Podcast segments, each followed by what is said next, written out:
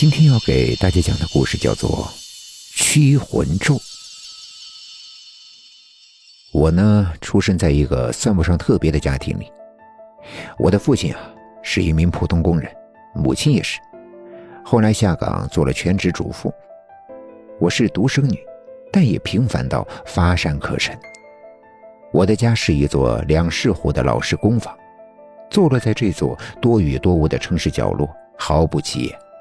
父亲嗜酒而暴躁，自我十五岁以前，每当我看到他提着酒瓶子晃晃悠悠回来，我都会躲进属于自己的小房间内，然后听到父母的屋子里传来母亲的怒骂、悲鸣，甚至哀嚎。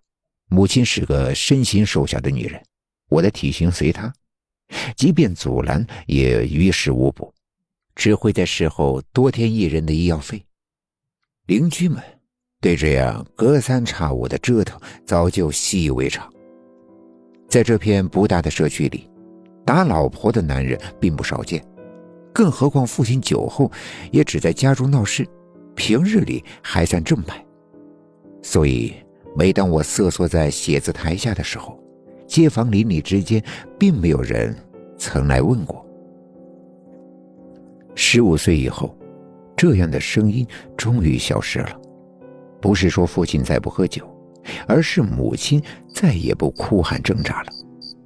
那天晚上的情形我还记忆犹新，那是万圣节的前一天。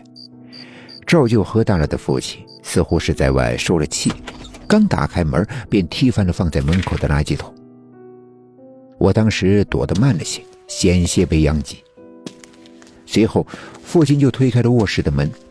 几秒钟后，里面就传来母亲近乎凄厉的惨叫，直到忽然的平静。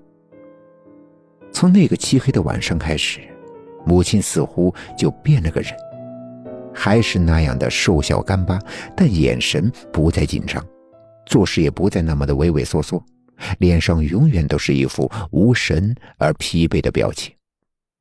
无论冬夏。都身着长袖，见人时偶尔笑笑，极少说话，极少出门。我对这样的变化并不反感。母亲依然兢兢业业地操持着家里的一切杂物，饭菜依然可口，衣物依然干净。甚至父亲喝醉后，他会安安静静地走回屋子里，等待父亲关上门。里面传来乒乒乓乓的敲打声。但不再有哭声和哀嚎。来年的夏天，除了家里的蚊虫似乎变多了以外，好像并没有什么不好。高中毕业后，我考上了同省的大学。平日住校，一次偶然的机会需要些个人材料，忽然回家，发现父亲不在。我径直地推开了他们的房间。我看见母亲佝偻着身体坐在床沿上，对我视而不见。为了找寻材料，我打开了她脚下的樟木箱子，一具佝偻的尸骨蜷缩在里面，穿着眼熟的长袖睡衣，额头上贴着一块奇怪的符咒，大张着口，十指求屈，似乎仍在挣扎。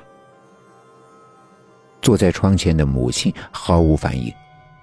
众多的蚊虫在耳边嗡嗡，吵得人心神动摇。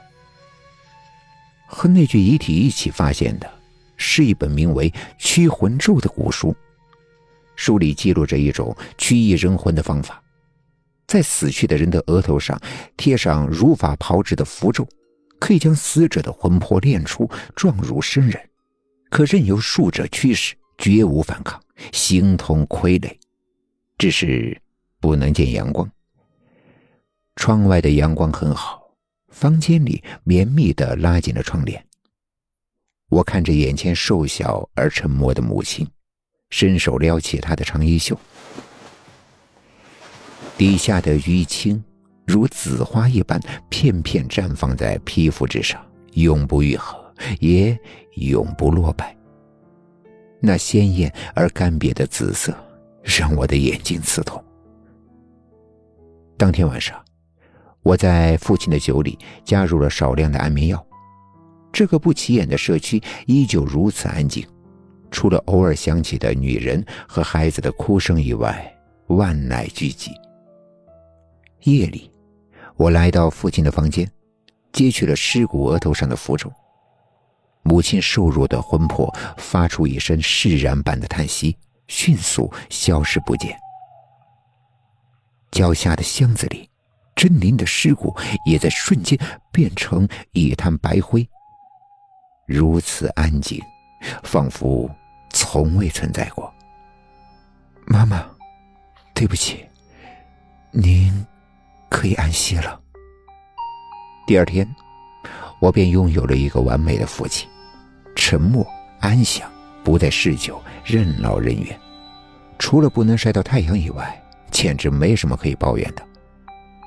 对于母亲，我给出的解释是被父亲打跑了。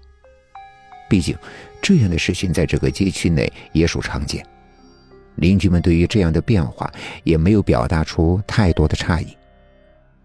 这里的每个人都在忙着自己的生活。哪有空去关注别人家发生的些许变化？所幸的是，这座城市阴霾而多雨；所幸的是，我们都不用被原谅，只要不被发现。